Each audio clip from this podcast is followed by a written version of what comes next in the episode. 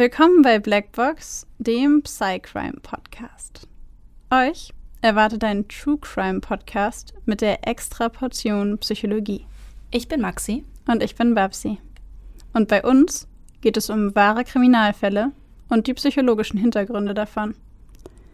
Wir schauen uns an, warum psychisch kranke Straftäter tun, was sie tun, und wir erklären euch die psychischen Erkrankungen, die dahinter stehen. Einige unserer Fälle beinhalten ziemlich viel Gewalt, sowohl psychische, physische als auch mal sexuelle. Manchmal sind sie sehr detailreich beschrieben und oft auch nichts für schwache Nerven.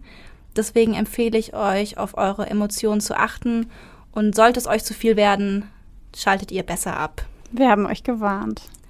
Ab und zu passiert es auch, dass wir bei der Aufnahme lachen oder eine Bemerkung machen. Das ist nie respektlos gemeint. Das liegt eher daran, dass wir sehr tief in der Materie drinstecken und das alles mit Humor ab und zu mal ein bisschen auflockern. Also bitte nicht falsch verstehen. Wir wünschen euch allen einen frohen Valentinstag. Diese Folge kommt ja auch am Valentinstag online. 14. Februar. Passend zu diesem Tag der Liebe und der Paare haben wir heute eine super passende Folge für euch. Und zwar den Intimizid, die Tötung des Intimpartners. Doch bevor wir anfangen, würden wir gerne ein bisschen romantisch werden und haben euch dafür ein Gedicht von Oscar Wilde mitgebracht. Wir finden das persönlich sehr passend. Wir haben euch das Gedicht auf Englisch mitgebracht. Ihr findet die deutsche Übersetzung aber in den Show Notes. Der Grund dafür ist, dass wir finden, dass das Gedicht auf Deutsch einfach irgendwie nicht so schön klingt. Nicht so schön ist noch äh, nett formuliert. Ja, ich dachte, ich formuliere das nett. ein wenig. ja, ne? Also auf Englisch ist einfach schöner. Ja. Yet each man kills the thing he loves. By each let this be heard. Some do it with a bitter look, some with a flattering word. The coward does it with a kiss, the brave man with a sword. Some kill their love when they are young, and some when they are old. Some strangle with the hand of lust, some with the hand of gold. The kindest use a knife because the dead so soon grow cold. Some love too little, some too long. Some sell and others buy. Some do the deed with many tears, and some without a sigh. For each man kills the thing he loves, yet each man does not die. Oscar Wilde, 1897, Ballad of a Reading Go. Falls euch dieses Gedicht gefallen hat, das war nur ein ganz kurzer Ausschnitt aus äh, der Ballade von Oscar Wilde. Ähm, die geht noch sehr viel länger. Es ist ein, ich meine, das ist ein ganzes kleines Buchband. Ich habe das auch zu Hause. Oscar Wilde hat diese Ballade kurz vor seinem Tod geschrieben, als er im Gefängnis saß wegen seiner Bisexualität. Dort lernte er einen Mithäftling kennen, der aus Eifersucht seine Ehefrau umgebracht hat. Und er wurde auch im Gefängnis hingerichtet und Oscar Wilde hat darüber eben diese Ballade geschrieben, die, wie wir finden, sehr zum Thema Intimizid passt. Auch eben wegen diesem Schlüsselsatz, der ständig wiederholt wird. Yet each man kills the thing he loves. Auf Deutsch, doch jeder tötet, was er liebt. Ganz allgemein möchte ich an dieser Stelle anmerken, dass Oscar Wilde ein unglaublich, unglaublich guter Autor ist und dass ich Schriften und Geschichten von Oscar Wilde jedem ans Herz legen kann. Die schönste Geschichte, die er geschrieben hat, finde ich persönlich, ist Der glückliche Prinz. Also für die von euch, die es interessiert, guckt mal rein. Aber das nur so am Rande. Oscar Wilde ist allerdings nicht der Einzige, der sich das Thema Intimizid genommen hat und es in Literatur oder Kunst verarbeitet hat. Es ist häufiger Gegenstand von Filmen oder eben auch Literatur, beispielsweise auch in Shakespeares Othello. Genau. Und sowohl Shakespeare als auch Oscar Wilde charakterisieren mit ihren Darstellungen vom Intimizid auch die heutigen, in Anführungszeichen modernen Intimizide sehr zutreffend das ist bei allen so, dass sie meistens eine ziemlich lange Vorgeschichte haben und eine tragische Entwicklung des Liebespaares darin erzählt wird. Jetzt fragt euch bestimmt, was ist Intimizid eigentlich? Sie reden schon die ganze Zeit davon, aber eine wirkliche Erklärung gab es noch nicht. Intimizid ist, wie schon zu Anfang gesagt, die Tötung des Intimpartners. Als Intimpartner wird dabei der Sexualpartner bezeichnet, ganz unabhängig von der Dauer und von der Art der Intimbeziehung. Wir haben uns für euch mit dem Thema Intimizid beschäftigt und haben zu diesem Zweck das Buch Intimizid, die Tötung des Intimpartners von Andreas Maneros gelesen. Maneros unterscheidet in seinem Buch drei verschiedene Aufteilungen der Intimizidformen. Das ist zum einen mal zum einen der Intimizid in etablierten Partnerschaften. Ähm, etablierte Partnerschaften sind dabei öffentliche, feste und langfristig geplante Beziehungen. Dann der Intimizid in noch nicht etablierten oder sporadisch intimen Beziehungen. Zuletzt gibt es noch den akzidentiellen Intimizid im Alkohol, Drogenrausch oder auch im dissozialen Milieu, beziehungsweise auch den Intimizid durch Intelligenz geminderte. Intelligenz gemindert ist, wer einen IQ von unter 70 hat. Genau. Ab da geht die leichte Intelligenzminderung los, soweit ich weiß. Und ja. dann gibt es verschiedene Abstufungen. Nur, dass ihr da Bescheid wisst. Aber zur Intelligenzminderung machen wir auch noch mal eine Folge. Genau. Die Form des Intimizids, mit der wir uns heute hauptsächlich beschäftigen werden, einfach deswegen, weil die anderen zusätzlich auch noch den Rahmen sprengen würden, ist der Intimizid in etablierten Partnerschaften. In etablierten Partnerschaften passiert der Intimizid meistens aus der Erschütterung der Selbstdefinition des Täters. Was vor allem, Spoiler, wichtig in unseren beiden Fällen ist. Die Erschütterung der Selbstdefinition des Täters bedeutet im Grunde, dass, wie die Aussage schon sagt, dass die Definition oder das, das Bild, das der Täter von sich selbst hat oder die Wahrnehmung, die er von sich selbst hat, also seine eigene für sich selbst empfundene Definition seiner Person, erschüttert wird durch die Reaktion oder die Art und Weise einer anderen Person. Also häufig geht da eine, eine Geschichte voraus, mhm. die dann in einem Moment gipfelt, in dem dieses Selbstbild maximal erschüttert wird. Also quasi dieses, dieser bekannte Tropfen, der das fast zum Überlaufen bringt. Und dem ist aber eben diese Erschütterung der Selbstdefinition häufig schon über einen längeren Zeitraum vorausgegangen. Genau.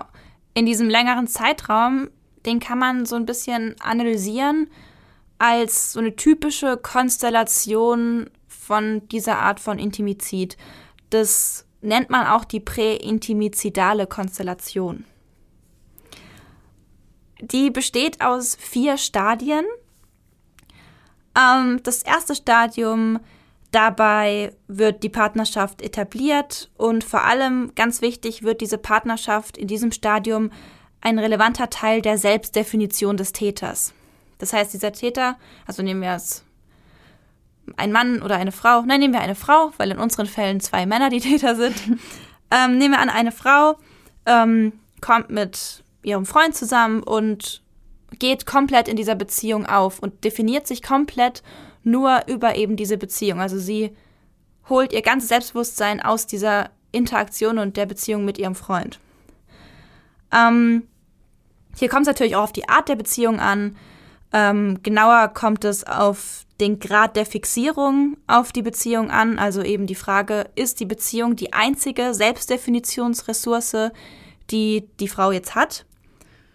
logisch, je stärker diese ähm, Fixierung auf die Beziehung ist, desto schwieriger oder riskanter ist der Verlauf im späteren. Ähm, dann kommt es auch auf den Grad der Gleichheit der Investition an. Das bedeutet, wie viel investiert jeder Partner in die Beziehung. Also nehmen wir unsere fiktive Frau, die vielleicht ihr ganzes Herzblut und alles, all ihre Zeit in diese Beziehung steckt und vom Freund kommt, keine Ahnung, 20 Prozent von ihr kommen 80 Prozent, dann ist es ja ungleich verteilt. Und je ungleicher verteilt, desto ungünstiger natürlich auch.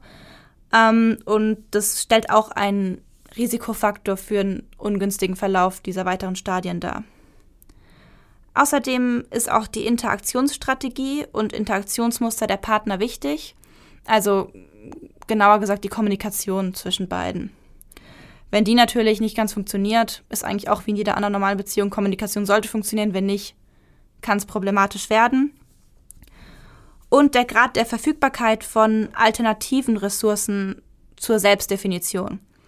Das bedeutet, diese Frau, die sich komplett über die Beziehung definiert, dann ist die Frage, hat die jetzt nur diese Beziehung oder hat die auch andere Sachen? Hat die auch noch einen Job? Hat die ein Hobby, über das sie sich definiert? Wenn dann natürlich nichts mehr ist, ist es natürlich, ja, dann ist nur die Beziehung da, die für die Definition, Selbstdefinition da ist. Und dann ist natürlich es einfacher, dass durch ein Kippen der Beziehung auch die Selbstdefinition erschüttert wird. Also kann man im Grunde zusammengefasst sagen, je fixierter diese Person auf die Beziehung ist und je wichtiger diese Beziehung für das Selbstbild ist und je ungleicher das Investment ist, dass mhm. jemand in diese Beziehung investiert und je schlechter diese Leute miteinander kommunizieren, desto ungünstiger ist es für die Beziehung selbst und desto riskanter ist es, dass es zu einem Intimizid kommt. Genau. Okay. Ganz schnell erklärt. Kurz zusammengefasst. Okay. Das zweite Stadium ist die Deetablierung der intimen Partnerschaft. Das geht im Grunde damit einher, dass von dieser fiktiven Frau, die wir jetzt, bei der wir jetzt einfach mal bleiben, dass diese fiktive Frau die Beziehung als immer weniger positiv empfindet. Das heißt, es kommt vermehrt zu Depressionen oder Depressivität, besser gesagt, Ängstlichkeit. Es gibt Befürchtungen oder Misstrauen dem Partner gegenüber, die Selbst- und Fremdzweifel steigen massiv das kann man sich, äh, finde ich, relativ verständlich vorstellen, wenn man selber ganz viel in eine Beziehung investiert und man wenig zurückbekommt, kennt das, glaube ich, jeder oder viele kennen das, dass man mal drüber nachdenkt und sagt so, hey, irgendwie mhm. finde ich, das gerade doof, das fühlt sich für mich blöd an. Ähm, und ich glaube, dass, dass dann bestimmt viele Leute kurzfristig oder kurzzeitig auch mal an einer Beziehung zweifeln. Und ich glaube, es ist so ähnlich. Ja, also auch nachvollziehbar, dass sowas frustriert. Absolut, absolut. Ja. Genau, und in dieser Phase kann es dann eben auch zu Auto- oder Fremdaggressionen oder zumindest zu Fantasien darüber kommen. Also dass der, wenn wir bei der fiktiven Frau bleiben, diese fiktive Frau anfängt darüber nachzudenken, sich selber etwas anzutun oder dem Partner etwas anzutun, weil die Beziehung als so ungünstig erlebt wird, auf der anderen Seite aber die Option nicht zu bestehen scheint, diese Beziehung durch eine Trennung zu verlassen. Ja. Damit sind wir auch schon im dritten Stadium, die konzeptionelle Desorientierung des Täters. Ähm, das kann man verstehen als einfach nochmal eine Steigerung des zweiten Stadiums. Dabei bleibt es aber dann eben nicht nur bei, Depress bei Depressivität, bei Ängstlichkeit oder bei Misstrauen, sondern ähm, dabei geht es schon so weit, dass die Persönlichkeit des Täters, also in unserem Beispiel der fiktiven Frau, ähm, total instabil wird. Also wirklich diese Persönlichkeit, die sie sich ja am Anfang mit dieser Beziehung aufgebaut hatten, stückweise, bricht in diesem, in diesem Stadium zusammen. Und dadurch kann nochmal wahrscheinlicher ein destruktives Bereitschaftspotenzial entstehen, wie du gerade schon gesagt hast, nur dass es da sein kann, dass es nicht nur bei Fantasien bleibt, sondern eben auch auto- oder fremdaggressive Handlungen passieren. Ja, und dann kommen wir tatsächlich auch schon ins vierte und letzte Stadium, das sich finale Bankrottreaktion nennt.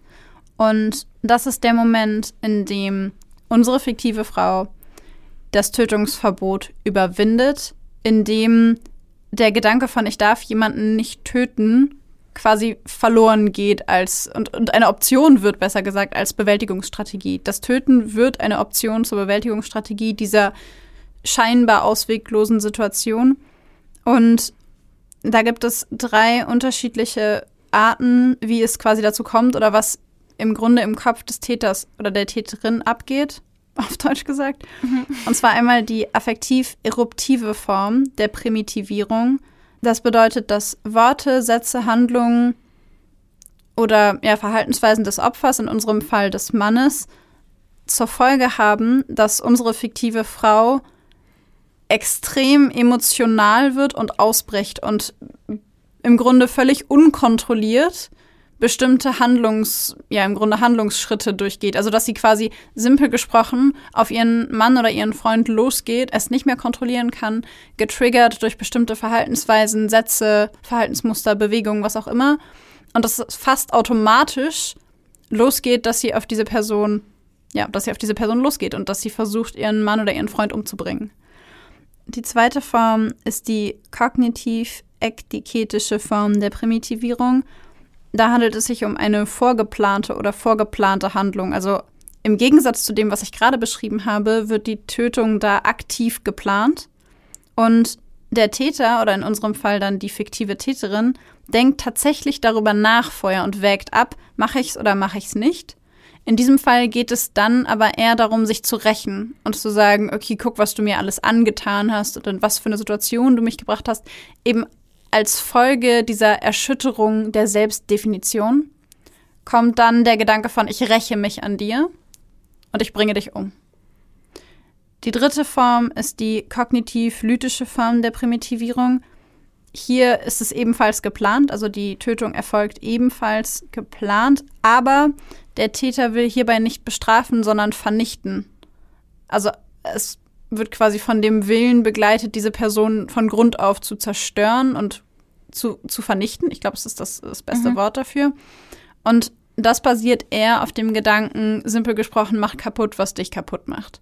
Also, dass es eben eine Reaktion ist auf meine Selbstdefinition ist bedroht, erschüttert, in Trümmern, wie auch immer. Du bist schuld. Ich zerstöre dich. Ich ja. lösche dich aus, damit das aufhört, meine Selbstdefinition zu bedrohen. Mhm. Was ich noch interessant finde bei diesen drei verschiedenen Formen, ist, dass die affektiv-eruptive Form die Form ist, die am häufigsten vor Gericht mit einer verminderten Schuldunfähigkeit einhergeht. Also die erste. Die erste. Bei genau. der so ein Gefühlsausbruch quasi. Genau. Mhm. Dieser Gefühlsausbruch erfüllt nämlich auch häufig die Kriterien einer Affekttat. Und da können wir jetzt reingehen. Was ist denn genau eine Affekttat, liebe Babsi? Bei einer Affekttat handelt es sich um eine Tat, die von einer Person begangen wird, die ansonsten normal und psychisch gesund ist die diese Tat in einem psychischen, schweren psychischen Ausnahmezustand begeht. Das heißt, wenn jemand so überwältigt ist von Emotionen und von, von, ja, im Grunde kann man sagen, überwältigt ist von Emotionen, dass er nicht mehr in der Lage ist, seine eigenen Verhaltensweisen zu steuern oder das Unrecht seiner eigenen Tat einzusehen. Genau, die Kriterien zur Diagnostizierung von so einem Ausnahmezustand, die Gutachter eben anwenden, sind da zum Beispiel eine Einengung des Wahrnehmungsfeldes, also könnt ihr euch vorstellen, wie so ein Tunnelblick nur noch. Ähm, und sie gucken sich dabei auch das Missverhältnis zwischen Anlass und Tat an. Also ähm, wie die beiden im Verhältnis stehen. Also so ein Streit kann ja bei so einem Intimizid direkt zu einer ganz extremen Handlung führen und steht in keinem Verhältnis dazu. Und genau das, wenn da eben keine Kausalität besteht, ist es für Gutachter auch oft ein Anlass zu sagen, okay, das ist jetzt eine Tat aus Affekt heraus, weil es einfach nicht logisch begründbar ist. Beispielsweise die klassische Zahnpastatube, die offen gelassen wurde und dann liegt einer ermordet am Boden. Man kennt's. Also ja, also nur in der Theorie. Ganz, ganz einfach und platt formuliert, um es zu verstehen, ja. Ja, also das war jetzt, ich wollte es überspitzen, um es zu verdeutlichen. Und jeder kennt diese verdammte Zahnpastatube, kommt schon. Also wäre ich dein Freund, hätte ich jetzt ganz schön Angst. Ach Quatsch. Der hat keine Angst. Der hat keine Angst. Ich wünschte, er hätte ein bisschen mehr Angst. Also von daher. Grundsätzlich kann man sagen, dass bei jedem Intimizid, der aus einer Erschütterung der Selbstdefinition besteht, narzisstische Komponenten eine Rolle spielen. Also nicht umsonst geht es da viel um die Selbstdefinition und die Erschütterung dieser Selbstdefinition. Ähm, ja, also Narzissmus spielt da prinzipiell immer eine Rolle. Aber das bedeutet natürlich nicht, dass alle Menschen, die einen Intimizid begehen, eine narzisstische Persönlichkeitsstörung haben. Also an dieser Stelle, eine narzisstische Komponente bedeutet nicht eine narzisstische Persönlichkeitsstörung. Ich glaube, die meisten von euch wussten das, aber hier nochmal zur Sicherheit. Bei der kognitiv-lytischen Form, die du ja vorhin erwähnt hast, wo der Täter dem Motiv der Vernichtung folgt, kommt eine ganz besondere Form des Narzissmus zum Tragen, und zwar der kannibalistische Narzissmus. Den haben wir auch in der Weihnachtsfolge einmal schon kurz angeschnitten. Und hier erklären wir ihn nochmal. Ähm, der kannibalistische Narzissmus zeichnet sich dadurch aus, dass das Selbstwertgefühl, wie du schon gesagt hast, dadurch aufrechterhalten wird, dass das zerstört wird, was die Person selbst zerstört hat. Gleichzeitig wird das zerstört, was die Person brauchen würde, um sich selbst wieder zu regenerieren. Also nehmen wir wieder unsere fiktive Frau, die vielleicht ihren Freund umbringt. Und damit zerstört sie das, was sie zerstört hat, also eigentlich diese Partnerschaft mit ihm und indirekt dann natürlich ihn. Ähm, gleichzeitig zerstört sie aber auch das, was ihr, was ihr hätte helfen können, wieder zu ihrer Selbstdefinition zu finden. Genau. Das Motto davon ist, indem ich einen anderen entwerte, werte ich mich selbst auf. Das muss nicht immer durch Mord passieren, das kann auch ähm, durch Rufmord oder Diffamierungen passieren, wie zum Beispiel jetzt in weniger schlimmen Fällen wie Mord. Ähm, nehmen wir an, diese fiktive Frau und ihr Freund haben Kind und der Freund hat die Frau enttäuscht und die, unsere fiktive Frau sagt dann dem Kind, dass der Papa ist brutal, dass sie liebt den Papa nicht, sie bleibt nur noch bei ihm, weil sie das Geld will und Essen braucht und genau, dass sie eben dadurch den Partner entwertet und somit sich selbst aufwertet. Kannibalistischer Narzissmus. Genau. Ein Exkurs, präsentiert von Blackbox. es lassen sich beim Intimizid unterschiedliche Tätertypen unterscheiden.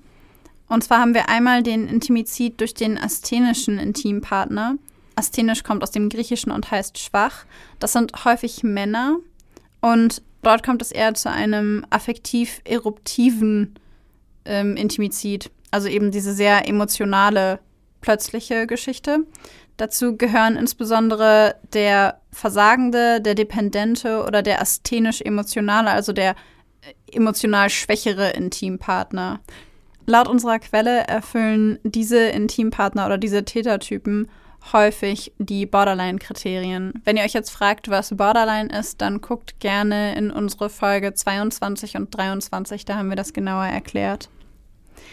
Der zweite Tätertyp ist der Intimizid durch den persistent narzisstisch gekränkten Partner, also quasi durch jemanden, der in seinem Selbstwertgefühl und seiner Selbstdefinition immer wieder und wieder und wieder gekränkt wurde. Das geht so ein bisschen in die Richtung von, ähm, ja, im Grunde ein bisschen in die Richtung von dem kannibalistischen Narzissmus, kann man sich das vorstellen, von der Auslöschung und der Zerstörung, mach kaputt, was dich kaputt macht. Der nächste Tätertyp ist der Intimizid durch den lebensbankrotten Intimpartner. Das sind also quasi die, die sich und die ganze Beziehung durch finanziellen Wohlstand definieren, die dann den kompletten finanziellen Wohlstand verlieren und diese absolute, ja, im Grunde Erschütterung ihrer eigenen Lebensdefinition und Selbstdefinition damit ja im Grunde versuchen zu verkraften, dass sie diesen Beziehungspartner dann ermorden, weil im Grunde die Beziehung nicht mehr sein kann, was sie war, weil sie diesen finanziellen Wohlstand nicht mehr liefern können oder leisten können und sich selber dann in ihrem Selbstwertgefühl und Selbstbild so erschüttert sehen, dass sie das dem anderen Partner quasi entweder nicht antun wollen oder selber nicht wollen, dass der Partner überhaupt davon erfährt. Ja. Weil die Scham so groß ist. Dann gibt es den Intimizid durch den malignen Narzissten. Maligner Narzissmus ist die in Anführungszeichen bösartige Form des Narzissmus. Wenn euch das genauer interessiert, haben wir das in unserer Folge über die narzisstische Persönlichkeitsstörung auch nochmal genauer erklärt. Da dürft ihr gerne vorbeihören. Vorbeihören, reinhören? Vorbeischauen, hören. Vorbeischauen, hören. Finde ich gut. Der nächste Tätertyp ist der Intimizid als Emanzipations- oder Befreiungsausbruch. Ähm, dabei dient der Zweck des Tötens eben, wie der Name schon sagt, der Befreiung des Täters. Es ist dabei meistens ähm, die Frau. Also bei dieser Art des Implizids sind die Frauen über, überrepräsentiert. Mhm. Natürlich gibt es noch einige mehr Tätertypen, aber wir haben uns für diese wichtigsten jetzt entschieden und mehr würden den Rahmen komplett sprengen. Wenn euch das Superarg interessiert, dann könnt ihr euch ja gerne mal das Buch holen und da reinlesen. Zwei habe ich noch, die ich kurz erwähnen will, mhm. weil ich sie interessant fand. Und zwar, was wir natürlich nicht vergessen dürfen, ist der Intimizid im Rahmen von psychotischen oder sonstigen schweren psychischen Störungen, sprich in einem Zustand von Wahn oder Halluzinationen. Stichwort Schizophrenie. Erste Folge. Korrekt. Oder der Intimizid als Hinderniselimination oder Profitakquisition. Ich finde das ein sehr makabres Wort in diesem Zusammenhang. Mhm. Aber hierbei wird der Intimpartner als Hindernis betrachtet oder als Zweck, um Profit zu akquirieren. Was sowas bedeutet wie, du hast eine unglaublich hohe Lebensversicherung und ich habe ein sehr langes Küchenmesser. Genau. Das ist.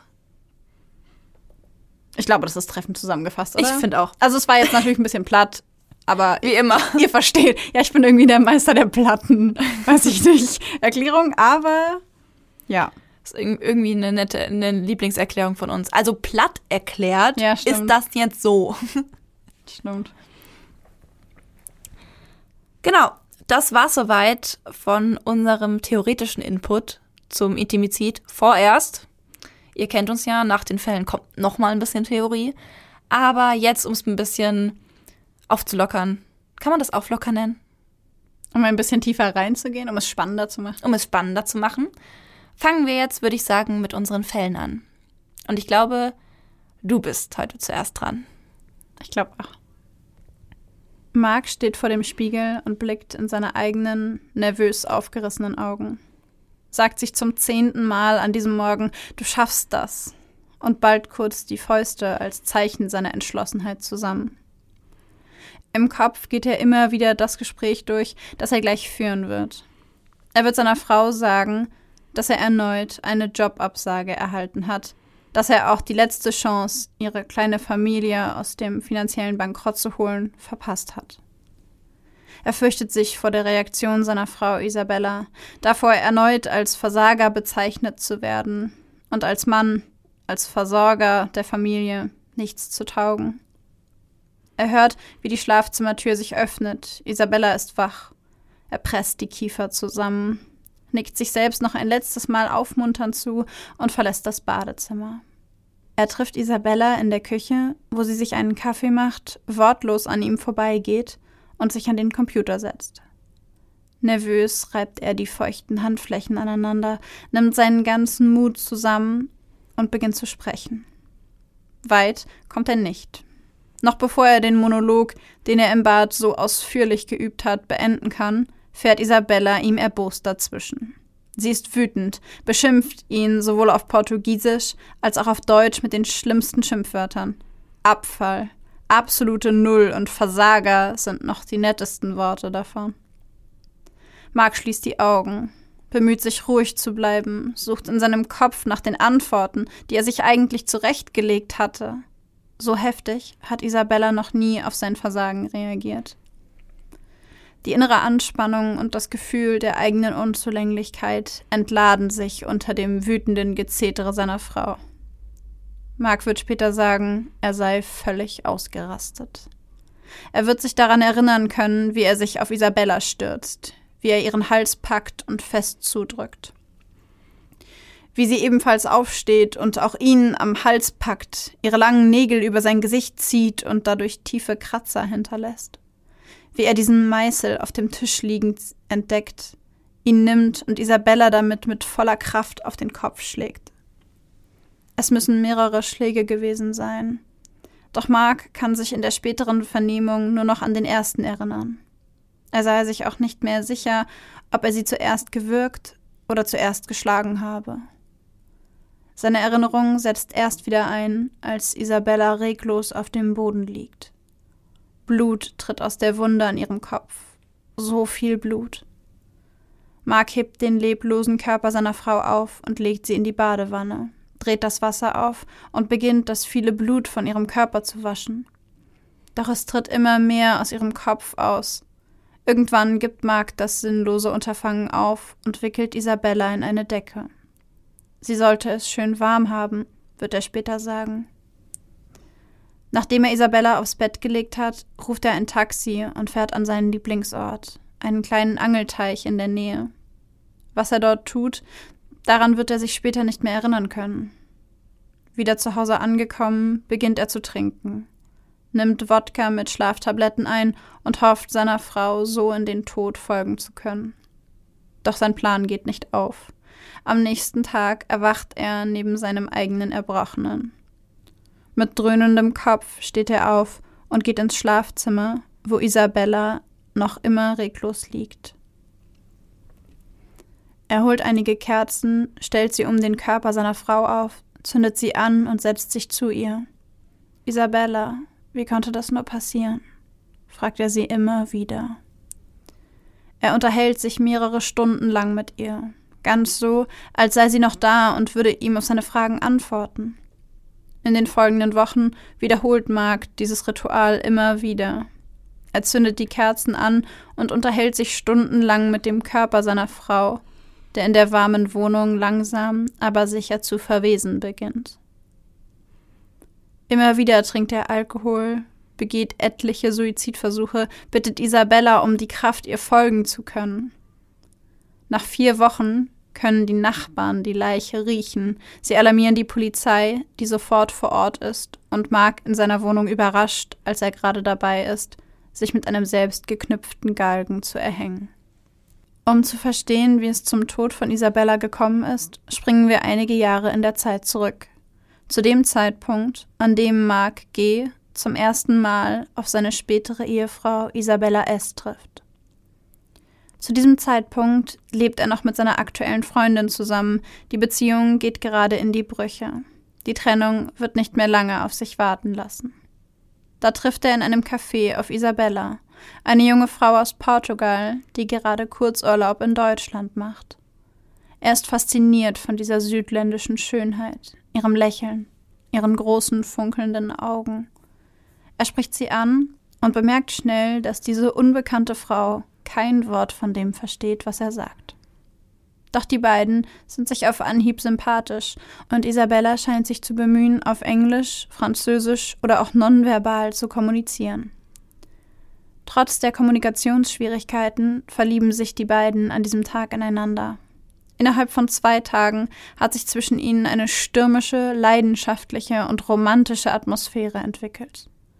Spontan bittet Mark Isabella nach nur drei Tagen bei ihm in Deutschland zu bleiben. Isabella sagt begeistert zu. Die beiden beziehen ein Zimmer in einem Hotel und verbringen die nächsten Wochen und Monate miteinander. In dieser Zeit erfährt Mark so einiges über die neue Frau an seiner Seite. Plötzlich kommt heraus, dass sie in Portugal wegen eines Konkurses mit Haftbefehl gesucht wird, dass sie bereits einmal verheiratet war und eine Tochter im Teenageralter hat. Außerdem hat sie in der Vergangenheit erhebliche Drogenprobleme gehabt, nun sei sie aber clean. Mark jedoch stört sich nicht an all diesen neuen Enthüllungen. Er liebt Isabella, kann ihr diese Liebe nun auch auf anderen Wegen als nur durch verbale Bekundungen zeigen. Um ihre drohende Ausweisung aus Deutschland zu verhindern und um ihre Tochter Maria nach Deutschland holen zu können, heiratet Mark Isabella bereits nach kurzer Zeit. In den nächsten zwei Jahren lernt Isabella Deutsch, hat zwischendurch Jobs in Kiosks, Bäckereien oder als Kellnerin. Mark erhält ein attraktives Jobangebot in Nordrhein-Westfalen. Die junge Familie zieht daraufhin gemeinsam in die Nähe seiner neuen Arbeitsstelle. Alles läuft optimal. Finanziell sieht es gut aus. Isabella und Mark lieben sich. Das Glück scheint perfekt. Doch wie so oft währt es nicht ewig. Aufgrund eines besseren Jobangebots entschließt Mark sich, alleine in ein anderes Bundesland zu ziehen, um die Karriereleiter nach oben zu klettern. Isabella und ihre Tochter lässt er zurück. Maria hat sich gerade in der Schule eingelebt und soll nicht wieder aus ihrem gerade eingewöhnten Umfeld gerissen werden. Nun arbeitet er 16 Stunden am Tag und ist nur alle zwei bis drei Wochen für zwei Tage zu Hause. Eine Situation, die wohl jede Familie vor Herausforderungen stellen würde. Isabella und Mark streiten sich immer häufiger. Jeder beginnt sein eigenes Leben zu führen und nicht mehr am Leben des anderen teilzuhaben. Konnte Mark Isabella nach Streitigkeiten anfangs noch mit teuren Geldgeschenken besänftigen, ist das nach einiger Zeit leider auch nicht mehr möglich. Er verliert die Stelle in seinem neuen Betrieb und muss erneut umziehen. Dieses Mal begleiten Isabella und Maria ihn wieder. Mark gründet gemeinsam mit zwei Kollegen eine neue Firma, von der er sich erneute finanzielle Sorglosigkeit und sozialen Status verspricht. Tatsächlich läuft die Firma gut an, doch privat verschlechtert sich die Situation rund um Mark zusehends. Er beginnt zu trinken, versinkt so tief im Alkohol, dass er einen dreimonatigen Entzug machen muss. Als er zurückkehrt, ist alles anders. In der Firma wurde er seiner Position enthoben. Er hat jetzt einen kleineren Posten mit kleinerem Auto und sehr viel geringerem Gehalt. Mark entscheidet, die Firma zu verlassen und sich erneut nach etwas Besserem umzuschauen. Wieder zieht die Familie um, wieder geht Marks Plan nicht auf. Mittlerweile wird das Geld knapp. Marks Eltern müssen ihm und Isabella immer wieder unter die Arme greifen. Dafür schämt er sich sehr. Finanzielle Unabhängigkeit war dem Geschäftsmann immer wichtig. Zu diesen Gefühlen des Versagens, der negativen Anspannung und der emotionalen Belastung trägt auch Isabella immer mehr bei. Sie wird von den Angehörigen als dominant, geldgetrieben, ehrgeizig und reizbar bezeichnet. Mark selbst berichtet von großem Respekt, manchmal sogar Angst vor seiner Frau. Um ihr gerecht zu werden, bemüht er sich immer weiter, leiht sich Geld, um Isabellas finanziellen Bedürfnissen weiter gerecht werden zu können, schreibt Bewerbungen an die Firmen, die Isabella für angemessen hält, fürchtet sich vor ihrer Reaktion, wenn er wieder eine Absage erhält. Vor Gericht wird Marks psychischer Zustand zum Tatzeitpunkt untersucht. Er selbst berichtet von einem dösigen Zustand während der Tat und auch in der Zeit danach. Er gibt an, sich an vieles nicht mehr erinnern zu können, und zwar gewusst zu haben, dass Isabella tot sei, dies aber nicht realisieren konnte. Ein persönlichkeitstypologischer Test stellte bei Mark eine hohe Differenzierungsfähigkeit und Selbstreflexion fest, eine intakte Empathiefähigkeit und eine hohe Introspektionsfähigkeit. Zusätzlich sei bei ihm keine erhöhte Erregbarkeit oder Aggressionspotenzial zu erkennen, ganz zu schweigen von weiteren klinisch relevanten psychopathologischen Auffälligkeiten. Auch seine Kindheit war unauffällig. Mark wuchs in einer intakten Familie auf, machte mit 19 Jahren Abitur, fiel lediglich während der Pubertät durch einige kleinkriminelle Diebstähle auf. Mark wird wegen Totschlags zu fünf Jahren Haft verurteilt. Aufgrund der Schilderung seines Zustands zum Tatzeitpunkt und der Untersuchung durch psychologische und psychiatrische Gutachter wird außerdem eine verminderte Schuldfähigkeit nach 21 festgestellt. Der Grund? Eine schwere akute Belastungsreaktion mit tiefgreifender Bewusstseinsstörung. Was denkst du, wo lässt sich mein Täter einordnen? Hm. Ähm, ich würde sagen, mein erster, meine erste Idee war der lebensbankrotte Intimpartner, aber ich finde irgendwie dafür war dieser Fall nicht hoch genug, mein, von meiner Empfindung nach. Deswegen würde ich jetzt eher zum versagenden Täter tendieren also eine Unterform von, von dem asthenischen Intimpartner, also dem schwachen mhm. Intimpartner. Habe ich auch vermutet. Insbesondere, weil er solche Angst vor seiner Frau hatte. Ja, und weil eben dieses Versagen so dominant bei ihm war. Ja, ja. und weil sie, sie hat ja, ähm, es ging ja nicht in erster Linie darum, dass sie kein Geld haben, sondern darum, dass er Absagen bekommen hat. Ja. Das Gefühl, ich, ich dachte das auch. Und was würdest du sagen, welche Art der, ja im Grunde welche, welche Art der Tötung ist es gewesen? Also wir hatten ja drei unterschiedliche. Mm, affektiv, eruptiv. Definitiv. Auf jeden Fall. Ich meine, es war ein Streit, sie beleidigt ihn, sie beschimpft ihn und dann sagt er ja selbst, er ist irgendwie ausgerastet.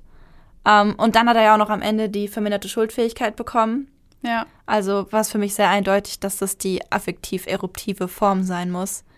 Ähm, weil es sich ja auch so anhört, als ob er da wirklich so die Kontrolle über seine Emotionen verloren hat und danach ja sogar sehr sich sehr aufopferungsvoll um sie gekümmert hat, so sie eine Decke eingepackt hat und so und aufs Bett gelegt hat, Kerzen um sie rumgestellt hat. Also es wirkte ja nicht so wie was geplantes und auch was was er so beabsichtigt hatte. Weißt du, was ich meine? Ja, es wirkte auch nicht nach Zerstörung. Ja. Wie, wie Zerstörung. Es wirkte nicht wie Zerstörung, wollte ich sagen. Wobei an dieser Stelle möchte ich ganz kurz einhaken. Das hört sich jetzt so an, als würden wir sagen, ja, also so ein Intimizid aufgrund von Affekt ist okay. Kann ja jedem mal passieren. Da möchte ich ganz kurz relativieren. Ein Mord oder ein Tötungsdelikt, besser gesagt, bleibt ein Tötungsdelikt. Und auch wenn wir sagen, okay, das war eine affektive oder wir haben im Grunde eine Affekttat, affektive Reaktion auf etwas, das die Frau gesagt hat, wollen wir damit nicht sagen, dass die Frau selber schuld ist. Nein, auf keinen um Fall. Um Gottes Willen. Also versteht das bitte nicht falsch. Um, uns geht es nur darum, zu fragen, wie konnte jemand aus einer völlig normalen Familie, bei dem immer alles intakt war, plötzlich eine solche Tat begehen? Und die Antwort darauf ist eben diese Affekttat und damit der Intimizid. Mhm. Man hat ja auch, finde ich, in der Entwicklung der Beziehung schon gemerkt, dass er jetzt passend zu diesem Vorstellung diesem, dieses versagenden Typus, äh, versagenden Täters, dass ja die Frau in dieser Beziehung eindeutig der dominante Part war. Also sie war eindeutig die, die sagt, wo es lang geht. Sie war die, die sagt, auf welche Jobs er sich bewirbt. Und er hatte ja auch sogar Angst vor ihr, stimmt das? Ja.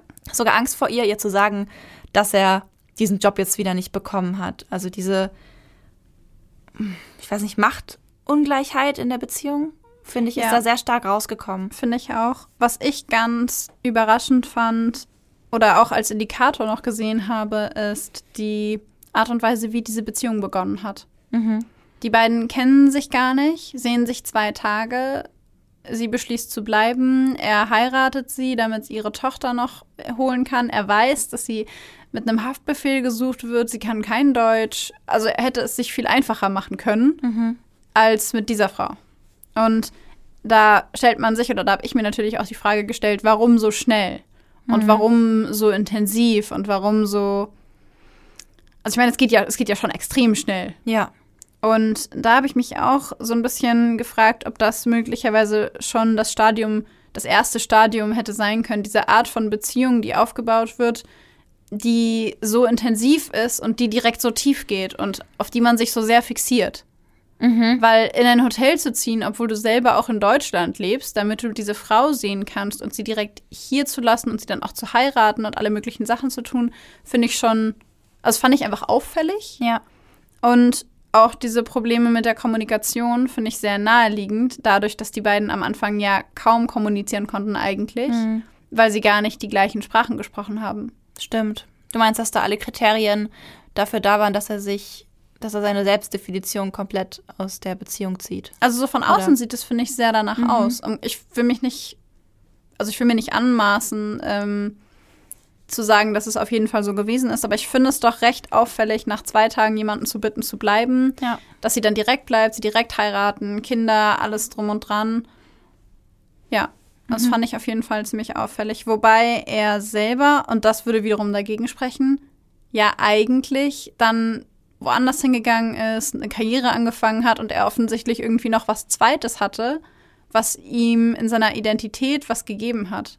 Mhm. Also in mhm. seiner Selbstdefinition, dass sein Job da auch eine große Rolle gespielt hat und dass es vielleicht auch erst dann da rein, also so tiefer da reingegangen ist, als er alle Jobs verloren hat und Absagen bekommen hat. Ja, also dass seine Definition, die von zwei Quellen kam, von beiden Quellen zerschmettert wurde eigentlich. Ja, erst vom Job und dann hatte er nur noch sie und dann kommt, also dann kommt es ja. in der Beziehung zwischen den beiden auch noch dazu, mhm. dass es nicht funktioniert. Ja. Doch klingt irgendwie logisch für mich, verständlich.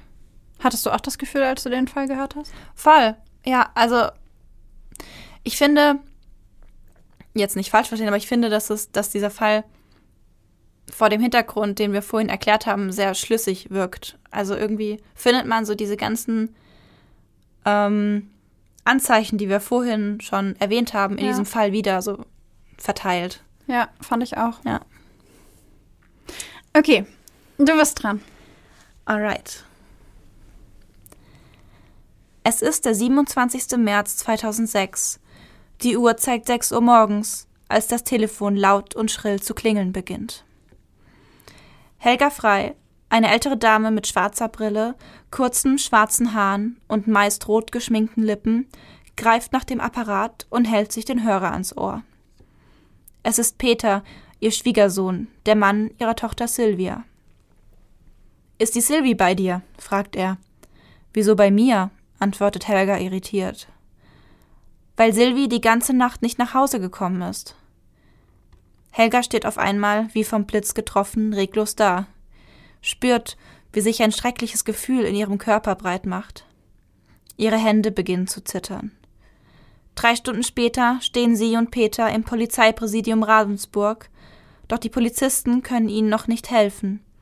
Erst wenn eine erwachsene Person 24 Stunden lang als vermisst gilt, kann die Vermisstenanzeige offiziell gemacht werden. Der zuständige Beamte versucht, die besorgte Mutter zu beruhigen. Die meisten vorerst Vermissten würden schon nach einigen Stunden mit den harmlosesten Begründungen für ihr Verschwinden wieder auftauchen. Benommen verlässt Helga das Polizeipräsidium. Immer noch hat sie das Gefühl, dass ihrer Silvia etwas Schlimmes passiert ist. Peter neben ihr scheint sich keine so großen Sorgen um seine Frau zu machen. Leichtfüßig wippt er beim Gehen, macht sogar kleine, heitere Hüpfer zwischen seinen Schritten.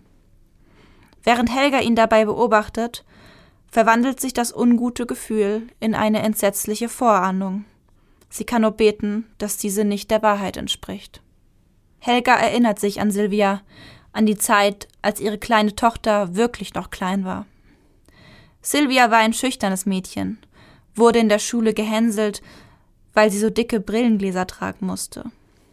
Als sie zwölf Jahre alt war, konnte sie sich endlich Kontaktlinsen einsetzen. Diese trug sie seitdem täglich.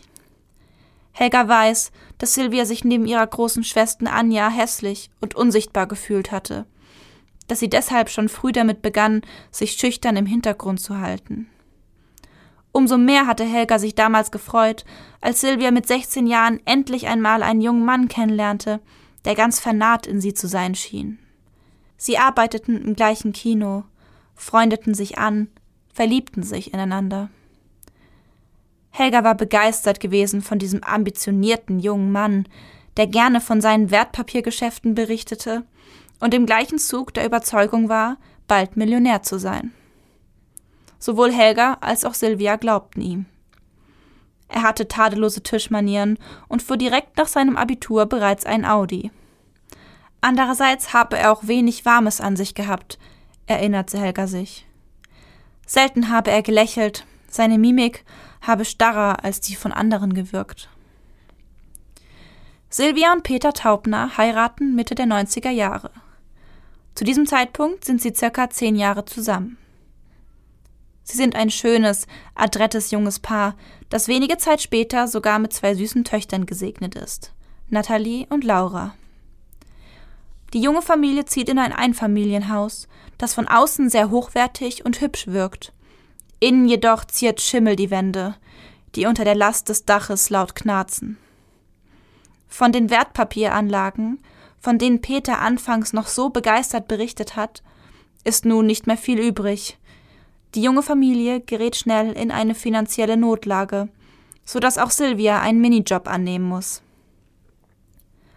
Auch Peter nimmt immer wieder neue Jobs an, kann diese jedoch nie lange halten. Um an Geld zu kommen, leiht er sich dieses bei der Bank, investiert zu großen Teilen in Bordelle. In diesen gibt Peter das spärlich verdiente Geld auch direkt wieder aus, anstatt es für seine Familie zu sparen. Für seine Familie hat er sich eine andere Absicherung überlegt. Sowohl er als auch Sylvia haben eine Lebensversicherung unterschrieben, bei der die Summe, die sie im Fall des Todes einer der beiden erhalten würden, bei 1,25 Millionen Euro liegt. Allerdings erhalten sie das Geld nur dann, wenn einer von beiden schnell sterben sollte. Pro Monat reduziert sich die Summe nämlich um 10.000 Euro. Obwohl Silvia mit dem Minijob und den Kindern alle Hände voll zu tun hat, berichten Nachbarn, dass sie bereits beim morgendlichen Hundespaziergang perfekt gestylte Haare hat, immer schicke Klamotten trägt und einen unglaublich liebevollen Umgang zu ihren Kindern pflegt. Doch nie sieht man sie und ihren Mann bei einem Fest in der Nachbarschaft. Was nach außen wie die perfekte Familie wirkt, bröckelt in Wirklichkeit immer mehr. Als Peter von Silvia verlangt, für einen Bekannten unter der Tarnung eines Familienurlaubs Schwarzgeld in die Schweiz zu bringen, distanziert sie sich von ihm. Mit solch kriminellen Dingen wolle sie nichts zu tun haben, sagt sie. Ab diesem Zeitpunkt schläft nicht mehr Peter, sondern ihre beiden Töchter bei ihr im ehelichen Bett. Peter muss nun nachts auf die Couch oder in das Kinderzimmer der Mädchen umziehen. Am 7. März 2003 wacht Silvia, die das Ehebett mit den Kindern in dieser Nacht ausnahmsweise einmal Peter überlassen hat, von einem stechenden, verbrannten Geruch auf. Sie schreckt hoch, sieht, wie sich dichter, schwarzer Rauch unter der Decke ansammelt. Sie schreit, rennt nach oben, um ihren Mann und ihre Kinder zu wecken, verlässt das Haus und alarmiert die Feuerwehr. Diese findet Reste von Brandbeschleuniger im Haus, ebenso wie Schrammen an der Außentür zum Keller. Auf den ersten Blick wirkt es, als sei jemand eingebrochen, auf den zweiten, als wolle jemand, dass es genau so aussieht. Peter wird verdächtigt, das Feuer gelegt zu haben. Allerdings kann es nicht zweifelsfrei nachgewiesen werden, so dass von einer Anklage abgesehen wird. Er erhält das Geld aus der Brandschutzversicherung, die er ebenfalls im Voraus abgeschlossen hat. Nun erfährt Silvia außerdem, wie schlecht es tatsächlich um die finanzielle Lage ihrer Familie steht. Tatsächlich steht Peter aktuell sehr unter Druck, da er bald einen sechsstelligen Kredit der Bank zurückzahlen muss. Wenige Tage nach dem Brand sagt Silvia zu ihrer Mutter Helga, ich könnte tot sein und der Peter wäre reich. Nach diesem Vorfall wird sie immer rückzügiger immer schwächer, kann sich bei der Arbeit nur noch schwer auf den Beinen halten. Doch kurze Zeit später geht es ihr wieder besser. Sie wirkt auf ihre Familie wieder inniger mit Peter. Die beiden zeigen sich bei einem Familienfest wie frisch verliebt, streicheln und küssen sich die ganze Zeit. Helga wird sich später erinnern, dass sie da noch dachte, das wird wieder mit den beiden. Als sie an diesem Abend mit ihrer Tochter und ihrem Schwiegersohn nach Hause fährt, sieht sie in deren Waschkeller einen riesigen Haufen an Wäsche. Um ihrer Tochter unter die Arme zu greifen, nimmt sie zwei große Körbe mit. Als ihre andere Tochter Caroline die fertige Wäsche zurückbringt, stehen Silvia und Peter im Bademantel und Boxershorts an der Tür, wirken entspannt und froh über die zusätzliche Hilfe. Sie fährt gleich wieder ab, möchte ihre Schwester und ihren Mann nicht stören. Silvia ruft bei ihrer Mutter an und bedankt sich bei ihr, erzählt, sie wolle nur noch einen Film schauen und dann schlafen. Um 1.50 Uhr in dieser Nacht schreckt Natalie, ihre Tochter, aus dem Schlaf hoch und tastet im Bett nach ihrer Mutter. Das Bett ist leer, sie steht auf und weckt ihren Vater, der tief und fest im Kinderzimmer nebenan schläft. Wo ist die Mama? fragt sie. Wahrscheinlich im Garten und schneidet Rosen, grummelt Peter nimmt seine Tochter in den Arm und schläft weiter. Tatsächlich war Silvia einige Stunden vorher noch da. Sie stand im Badezimmer und machte sich fertig fürs Bett, als Peter reinkam und die Tür hinter sich schloss. Er trug Latexhandschuhe und griff nach dem Hals seiner Frau, drückte mit eiserner Kraft zu. Silvia versuchte sich zu wehren, versuchte ihn zu treten und kratzte ihm tiefe Spuren in die Arme. Ihre Augen wurden rot, als die dünnen Adern darin durch den Druck platzten. Dann sank sie bewusstlos in den Armen ihres Mannes zusammen.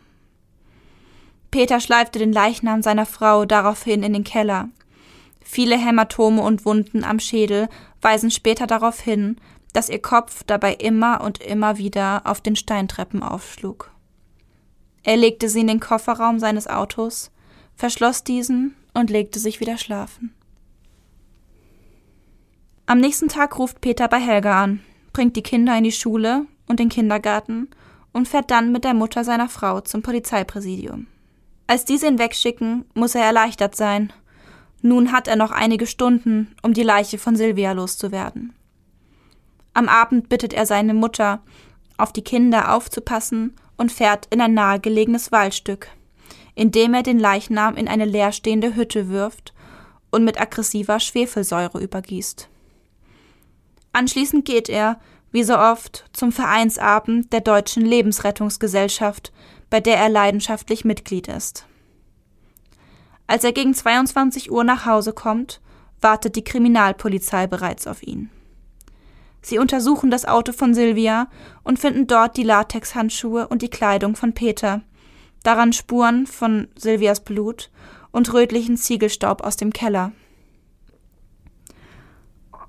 Zusätzlich entdecken sie Schwefelsäure und eine Schachtel hochgiftiges Antimon, was eigentlich zur Härtung von Legierungen dient. Zwei Tage später wird Silvias Leiche gefunden. Sie liegt bis auf die Unterhose entkleidet auf dem Boden der Waldhütte. Der Waldarbeiter, der sie findet, hält sich von weitem erst für eine Sexpuppe.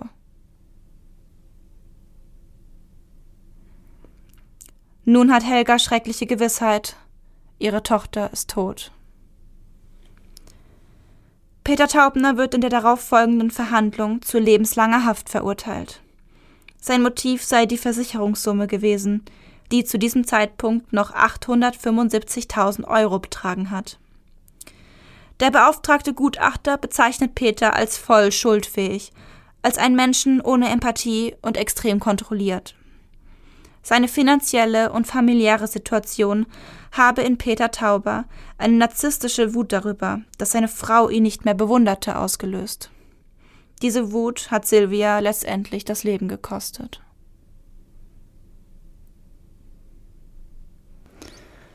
Ich glaube, ich kannte den Fall sogar. Ja? Ich habe entweder eine Dokumentation darüber gesehen oder ihn schon mal irgendwo gelesen. Ich bin mir nicht ganz sicher, aber er kommt mir extrem bekannt vor. Liegt aber vielleicht daran, dass es viele Fälle gibt, die so ähnlich ablaufen mit Versicherungssummen. Aber mir kommt so bekannt vor, dass er zur Polizei gegangen ist mit seiner Schwiegermutter und dass die Schwiegermutter ihn verdächtigt hat. Mhm. Tatsächlich ist dieser Fall auch schon mal von äh, Stern Crime, von der True Crime Zeitschrift aufgearbeitet ah, worden. Vielleicht habe ich ihn da gelesen. Das kann gut sein. Das könnte echt sein. Mhm. Okay, das war mal ein ganz anderes Motiv als bei mir. Ja. Ich würde tippen auf. Mm, auf Intimizid als Profitakquisition. Hätte ich jetzt auch gesagt. Zumindest im ersten Moment. Also da wenn wir dann den Narzissmus, den er oder die narzisstische Wut, die er gespürt hat, noch mit reinnehmen, könnte man auch sagen, dass es ein bisschen was zu tun hat mit rächende Bestrafung. Also dann könnte man sagen, dass es so eine kognitiv ektiketische Form war. Mhm. Und der Täter, also die Art des Täters im Grunde war Intimizid von jemandem, der genau der Profit quasi akquirieren will. Also durchdacht, geplant, ausgeführt, um Profit zu bekommen. Ja. Und weil narziss narzisstisch gekränkt. Genau, würde ich auch sagen. Also ich finde, dass bei diesem Fall die Profitakquisition ja. auf jeden Fall überwiegt. Also oder am deutlichsten ist. Ich bin gerade so ein bisschen. Mich macht dieser Fall irgendwie ein bisschen wütend, weil ich denke, du lagst mit deinen Kindern im Bett Voll. Oder besser gesagt im Bett deiner Kinder. Und sagst dann noch, Mama ist wahrscheinlich Rosenschneiden im Garten. Vor allem um zwei Uhr nachts. Ja, es ist. Also ich meine, natürlich nicht. Ja. Ja, aber ich fand's auch total. Ich fand's auch so. Wie soll ich sagen? Hm, mir fällt das Wort kaltblütig irgendwie ein. Ja. Ähm, die Beschreibung, wie er ihre Leiche in dieser Hütte entsorgt und dann auch noch mit Schwefelsäure übergießt und sie damit ja offensichtlich so entstellt, dass der Mann, der sie findet, sie für eine Puppe hält, für so eine kaputte das fand Puppe. Ich, das fand ich richtig krass. Ich meine, das ist ich, ja so erniedrigend auch noch. Ja, was ich daran so furchtbar finde, also es ist sowieso schon furchtbar, aber was ich daran noch furchtbarer finde, ist, dass die beide so lange zusammen waren. Die beiden waren so lange zusammen mhm. und sie waren verheiratet und sie hatten Kinder und sie hat immer an seiner Seite gestanden, auch wenn sie sich distanziert haben, wäre das ja nichts gewesen, das man nicht klären kann. Ja. Und das ist einfach, das ist so ein Verhalten, das mir selbst unter dem Titel Intimizid etc schwer fällt zu verstehen. Also ich find, bin voll hundertprozentig dafür, dass er 15 Jahre Gefängnis dafür bekommen hat Voll. und es keine verminderte Schuldfähigkeit oder sonst irgendwas gegeben hat, weil das war so kaltblütig und so, entschuldige bitte, aber so widerlich. Mhm. So widerlich und so, so niederträchtig. Und vor allem so geplant. Und es war ja nicht der erste Versuch, sie zu töten. So, Ja. davor war, diese, war dieser Brandversuch, das, was er ja höchstwahrscheinlich auch war. dass ihr so ein bisschen schlecht war und so. Was, was war das? Gift? Das war. Antimon? Genau. Das, Das war dieses Antimon, was eigentlich für Legierung benutzt wird. Es ist unfassbar. Was war das, dass die beiden dann plötzlich wieder viel geknutscht haben und so? Was war da los? Äh, da habe ich gar nichts zu gefunden, warum das auf einmal wieder besser funktioniert hat. Aber nach, nachdem sie diese ähm, Antimonenvergiftung irgendwie hatte und die anscheinend wieder abgeklungen ist, lief es anscheinend wieder ein bisschen besser zwischen den beiden. Also die wirkten intimer miteinander von der Familie ähm, berichtet. Aber was genau jetzt dazu geführt hat, dass es wieder besser gelaufen ist zwischen den beiden, weiß ich gar nicht. War es vielleicht, dass er kurz vorher das Geld aus der Brandschutzversicherung bekommen hat und das Gefühl hatte, dass jetzt finanziell alles irgendwie wieder sein könnte? Oder vielleicht, dass das Haus niedergebrannt ist und den beiden aber zum Glück nichts passiert ist und sie dann irgendwie wieder näher zusammengerückt sind, weil in ihrem Leben so ein Schicksalsschlag passiert ist? Das würde dann aber eher von der Frau auskommen. Ja, aber das könnte ja sein, dass Mhm. sie sagt, okay, komm schon, wir schaffen das. So, wir haben das Geld von der Versicherung bekommen, alles wird irgendwie gut und wir kriegen das hin. Und ich weiß, es läuft gerade super schlecht und jetzt haben wir auch noch einen Brand zu Hause gehabt, aber es wird schon alles und dass sie wieder so mehr ein Team werden. Ja, es könnte auch sein. Ja. Vielleicht, dazu habe ich jetzt auch nichts gefunden, aber vielleicht konnten sie sich mit dem Geld aus der Brandschutzversicherung auch ein schöneres Zuhause leisten, was so ein bisschen die Lebensqualität gehoben hat, wo beide wieder zufriedener waren. Ja, und er vielleicht auch wieder das Gefühl hatte, naja, ich meine, gut, wenn er das Feuer gelegt hat, kann er ja im Grunde in seinem eigenen Kopf auch sagen, ich habe dazu, also ich habe dafür gesorgt, dass es jetzt wieder gut ist. Ja. So, Der Und dann- Meinung, dass er der, dass er der Grund ist, warum es der Familie jetzt besser geht. Genau, und dann Ja. ist sein narzisstisches Bedürfnis befriedigt. Und dann lässt das aber natürlich wieder nach irgendwann, Mhm. Weil dann ist, sind die Schulden immer noch da und dann ist immer noch nicht alles gut. Und dann braucht er die Lebensversicherung. Ja. Ich will mal ganz kurz noch darüber reden, was das für eine Lebensversicherung ist. Das fand ich auch krass. 1,25 Millionen und jeden Monat 10.000 Euro weniger. Ich, frage mich, wo man so eine Lebensversicherung findet. ich frage mich, wer sowas abschließt. Ja, gut, das kommt danach. ja. Also Nummer eins der Dinge, die ich niemals tun werde, eine Lebensversicherung abschließen zugunsten meines Intimpartners. Ja, und vor allem zugunsten meines frühen Ablebens. Ja, das meine ich ja. Je schneller du stirbst, desto mehr Geld bekommst. Was ist das für eine. Le ich, also macht sicherlich oder ergibt sicherlich Sinn für viele Leute, aber habe ich tatsächlich auch noch nicht von gehört. Ich auch noch nicht. Und vor allem jetzt in dem Zusammenhang, als ich diesen Fall gelesen habe, war ich so, nein, nein, nicht unterschreiben. Ja, vor allen Dingen, weil ich mir halt auch denke, die beiden, es klang zumindest nicht so, wenn die Töchter im Teenageralter haben oder zumindest im noch nicht Erwachsenenalter haben, warum sollte ich eine Lebensversicherung abschließen, die mir mehr Geld auszahlt, wenn ich früher sterbe? Also da bin ich doch noch gar nicht so alt, dass ich davon ausgehen muss, demnächst zu sterben. Ja, also der Peter hatte halt, also es kam von ihm. Mhm. Äh, Klar. Ja, es kam von ihm diese Idee, diese Lebensversicherung abzuschließen, mit der Begründung, dass er, sollte sie sterben, aufhören möchte zu arbeiten und sich ganz um die Kinder kümmern möchte. Und je mehr Geld er dann natürlich hat, desto mehr kann er sich um die Kinder kümmern und braucht nicht mehr arbeiten zu gehen. Ja, aber warum sollte sie denn demnächst sterben? Tja, das weiß ich auch nicht. Also die Argumentation dieser Lebensversicherung erschließt sich mir irgendwie nicht. Also die objektive Argumentation. Ja, ich verstehe, was du meinst. Ich finde es auch schwierig.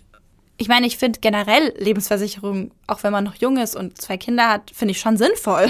Voll, voll. Aber halt nicht eine, die pro Monat 10.000 Euro runtergeht und damit ja irgendwie, ja, belohnt, wenn du früher stirbst. das, das ist genau der Ja, Punkt. ja, das, das ist das, was das ich daran. Also. Lebensversicherung ja, aber diese Konditionen finde ich ein bisschen merkwürdig. Ja, ich auch. Total. Wir haben euch noch einige Statistiken zum Intimizid mitgebracht. Wir werfen ja gerne mit Zahlen um uns am Ende der Folgen. Piu, piu. genau, so auch heute. ähm, ich weiß nicht, ob du das schon gewusst hast, Babsi, aber es könnte auch für dich neu sein. Und zwar Frauen, die nicht in einer eheähnlichen Beziehung mit ihrem Partner bzw. mit ihrem Intimpartner leben, sind neunmal mehr gefährdet, von ihrem Partner getötet zu werden, als Frauen, die verheiratet sind. Das wusste ich tatsächlich noch nicht. Gibt es eine genauere Erklärung, warum? Genau, also die Studie war von Shackelford aus dem Jahr 2001 und der hat ganz viele Intimizide aus den USA miteinander verglichen und da war es eben signifikant mehr Opfer in Beziehungen, die nicht eheähnlich waren, als in Beziehungen, die oder bei Paaren, die verheiratet waren. Hm. Habt ihr irgendwelche Ideen, woran das liegen könnte? Weil wir sind da gerade so ein bisschen, da müsste ich jetzt mal drüber nachdenken. Voll. Lasst es uns auf jeden Fall gerne wissen. Schreibt uns zum Beispiel bei Instagram. Da heißen wir Blackbox der Podcast, alles klein und zusammengeschrieben oder auch per Mail an blackboxderpodcast at gmail.com, falls ihr kein Instagram habt. Ja. Da könnt ihr uns übrigens auch eure Vermutung sagen, warum in einer ehelichen Beziehung die Gefahr für die Frau geringer wird, je älter sie wird. Hm. Das heißt, je älter ich bin, wenn ich verheiratet bin, desto geringer ist die Wahrscheinlichkeit dafür, dass mein Mann mich ermordet? Genau. Was ist, also gilt das für die Ehemänner oder gilt das allgemein? Weil ich könnte ja außerhalb der Ehe auch eine intime Beziehung mit einem anderen Mann haben. Nee, in den ehelichen Beziehungen. Okay, also zwischen den Ehepartnern. Genau. Okay. Okay, ich verstehe. Von deiner Affäre ist trotzdem noch eine Gefahr da. Hm. Okay. Aber ich habe dafür einen anderen Fakt, den du vielleicht noch nicht wusstest. Vielleicht aber auch doch. Und zwar 80 Prozent der Fälle haben einen männlichen Täter und ein weibliches Opfer. Und jeder fünfte Intimizid geschieht zufällig oder aus einem nichtigen Anlass. Also die meisten Täter konnten einfach ihre Impulse oder Affekte nicht unterdrücken und äh, genau, haben häufig unter Alkohol- oder Drogeneinfluss gehandelt. Also das mit den Männern und den Frauenverteilungen. Ich wusste, dass Männer und Männer mehr morden in Intimiziden als Frauen. Und ich glaube, so die Verteilung hatte ich auch im Kopf, aber ich war mir, ich hätte da jetzt nicht die Hand für ins Feuer gelegt, dass das stimmt. Ich fand einfach nur 80-20 irgendwie plausibel. Ähm, und dass jeder fünfte Intimizid in Anführungszeichen zufällig oder aus nichtigem Anlass entsteht, ist für mich irgendwie logisch. Echt? Ich hätte nämlich gedacht, dass es mehr sind. Mich überrascht, dass es nur jeder fünfte ist, weil es im Umkehrschluss bedeutet, dass 80 Prozent, weil jeder fünfte, 80 Prozent der Intimizide nicht aus Alkohol, Drogen oder Affekt entstehen. Ja, aber es gibt dann ja auch noch die Taten, die aufgrund von psychischen Erkrankungen begangen werden. Das sind auch Intimizide und die sind ja auch ein großer Teil. Ähm, dann gibt es ja noch die vorgeplanten wie zum Beispiel bei meinem. Voll, aber dass die so hoch sind, überrascht mich. Ja. Weil ich gedacht hätte, dass die ungeplanten, affektbasierten so viel häufiger sind. Ja, das hatte ich eigentlich auch gedacht. Das stimmt. Das vermutet man immer irgendwie mehr. Aber ich muss auch sagen, dass ich in den Medien auch nicht oft von Affekttaten in den Verhandlungen höre. Stimmt. Aber irgendwie dachte ich das. Mhm. Ja. Apropos psychische Erkrankungen. Sieben von zehn Tätern in dieser Untersuchung litten an psychischen Erkrankungen. Das heißt, es würde schon wieder dazu passen, dass Warum? mehr Ja. Aus diesen psychischen Erkrankungen heraustöten. Und dass es dann nur 20 Prozent sind Ja. aus Impuls und wahrscheinlich die Anzahl der geplanten gar nicht so groß ist. Genau. Mehr als zwei Drittel der Taten finden in langjährigen Partnerschaften statt. Und das häufigste Motiv ist die drohende Trennung der Frau. Das heißt, wenn Männer ihre Freundin oder ihre Frau töten, dann in erster Linie, weil die Freundin oder Frau damit droht, den Mann zu verlassen. Wenn Frauen hingegen töten, dann in erster Linie, weil sie bedroht werden oder weil sie sich gegen akute Gewalt wehren oder weil sie in der Beziehung misshandelt werden oder sich als misshandelt erleben und nicht in der Lage sind, diese Beziehung auf einem anderen Weg zu verlassen als durch, äh, ja, durch diese Ermordung. Was mich ein ganz bisschen an ähm, den Fall Jodie Arias aus meiner, aus Ja. der Borderline-Folge erinnert Mhm. weil sie da ja auch gesagt hat, dass sie misshandelt wurde von ihm und er sie schlecht behandelt hat und sie ihn deswegen getötet hat, was, kurzer Spoiler, am Ende wahrscheinlich gar nicht der Wahrheit entsprach, mit höchster Wahrscheinlichkeit nicht der Wahrheit entsprach. Aber dieses Motiv hat sie versucht zu benutzen, um Ja. es zu erklären. Ebenso wie meine in der ersten Stimmt, Borderline-Folge. stimmt, stimmt, stimmt. Das hat meine auch gemacht, ja. Was ich mich bei diesen ganzen Fakten allerdings gefragt habe, ist, wie das in homosexuellen Beziehungen aussieht. Also wie, wie hoch ist die Wahrscheinlichkeit da für Intimizid und wie sehen da die Zahlen aus und gibt es da überhaupt Zahlen oder Ja. gibt es vermutlich mal wieder keine Zahlen? Aber ähm, das werde ich auf jeden Fall nochmal nachgucken, weil das finde ich ganz spannend. Das finde ich auch super interessant. Ich habe dazu aber wirklich nichts gefunden. Ich habe in der ganzen Recherche immer nur was zu heterosexuellen Beziehungen gefunden. Ja. Forschungslücke. Voll. Zum Schluss möchte ich gerne eine Frage aufgreifen, die ich schon ein paar Mal gelesen habe im Zusammenhang mit Intimizid. Ähm, und zwar die Frage, wie es sein kann, dass die Täter oder Täterinnen oft am Ende noch sagen oder nach der Tat sagen, ähm, ich liebe meinen Partner oder meine Partnerin immer noch oder ich habe sie geliebt. Ähm, und dazu habe ich ein Interview gelesen mit dem gleichen Autor, von dem ich auch das Buch gelesen habe. Der ist sehr präsent in dieser Folge vom Podcast. Ähm, das ist der Andreas Maneros. Ähm, er erklärt es so, dass der Mord aus Liebe zwei Menschen schicksalhaft auf ewig aneinander kettet. Also dass die Tötung des Partners dazu führt, dass dieser Partner einen nie verlassen wird.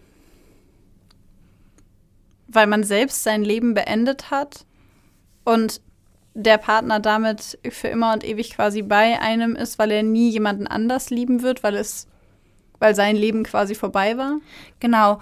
Und auch, so wie ich es mir vielleicht vorstellen kann, dass durch diese Selbstdefinition dieser ähm, in dieser Beziehung ja der Partner ein Teil von mir wird. Also der Partner, die, die Beziehung ist die Quelle meiner Selbstdefinition und der Partner ist dann damit ja auch irgendwie Teil meiner Selbstdefinition. Und in dem Moment, wo ich merke, der kommt mir abhanden und wenn ich dann eben diese Tötung begehe, stoppe ich ja dieses Abhandenkommen von diesem Partner. Also ich hole ihn auf eine gewisse Art zurück. Verstehst du, was ich meine? Ich verhindere, dass er und geht. Genau, ich verhindere, Ja. dass er geht und damit bleibt er auf diese verdrehte Weise bei mir. Und dadurch erklärt Maneros eben diese Aussage, die auch ganz, ganz viele Täter und Täterinnen machen, dass sie aus Liebe getötet haben oder dass sie den, ihren Partner und ihre Partnerin immer noch lieben. Was ich mir auch vorstellen könnte, ist, wenn du dir jetzt vorstellst, dass du jemanden ermordest, also dass du deinen Intimpartner tötest, dass du in dem Moment, wo du das tust, dein eigenes Schicksal besiegelst. Wenn du dafür verurteilt wirst, wird das für immer und ewig an dir kleben. Wenn du einen Mord oder ein Tötungsdelikt begehst, wird das in deinem Führungszeugnis stehen und es wird, also quasi für alle sichtbar, und es wird für dich selbst ein Teil deines Lebens werden, der sich nicht mehr ausradieren lässt. Und er ist mit Konsequenzen verbunden, die sich nicht ausradieren lassen. Und dann ist dein Schicksal gebunden an das, was mit der anderen Person passiert Ja. ist. Es verwebt irgendwie deinen Namen mit dem Namen deines Partners. Ja, das verwebt eure Lebensstränge, kann man Ja. das, Gott, das ist so philosophisch, aber es, Ja, aber- es- es verwebt quasi diese Stränge des Lebens miteinander und zwar untrennbar. ja, Und bei einer Trennung ist man zusammen und dann trennt man sich wieder und es geht weiter. Aber weil an dieser Stelle des Tötungsdeliktes für mindestens eine Person das Leben stoppt, ist es quasi untrennbar verbunden. Und weil die andere Person dieses Schicksal aufgrund dieses Tötungsdeliktes hat, ob dieses Schicksal jetzt ist, dass ich damit nicht entdeckt werde, aber den Rest meines Lebens damit leben muss, oder ob es bedeutet, dass ich ins Gefängnis muss, am Ende des Tages wird es mein Leben nie verlassen. Ja, das stimmt. Das ist eigentlich wie so ein Behalten wollen des Partners. Ja, ich finde auch zu sagen, ich verhindere, dass jemand geht, eine bessere Formulierung, als ich hole ihn zurück, weil du holst ihn nicht zurück. Du stoppst, ja. du, du cuttest die Möglichkeit zu gehen. Mhm. Ja. Ja.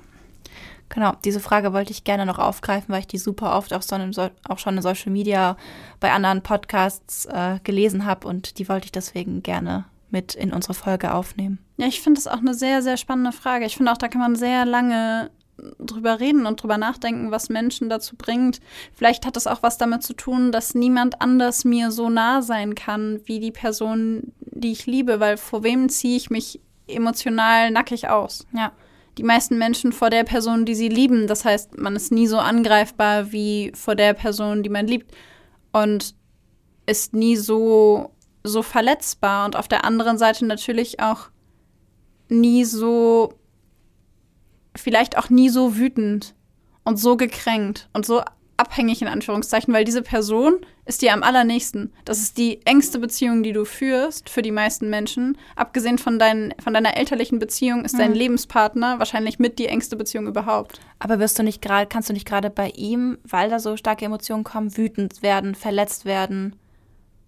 Ja, das meine ich ja. Ach so, dass ja. du genau bei der Person so verletzlich bist, mhm. dass es dazu führt, dass du ähm, dass du da nicht drauf reagieren kannst mit, okay, weißt du was, du kannst mich mal. Oder genau, ja. dann schmeiße ich dich halt aus meinem Leben oder was auch immer.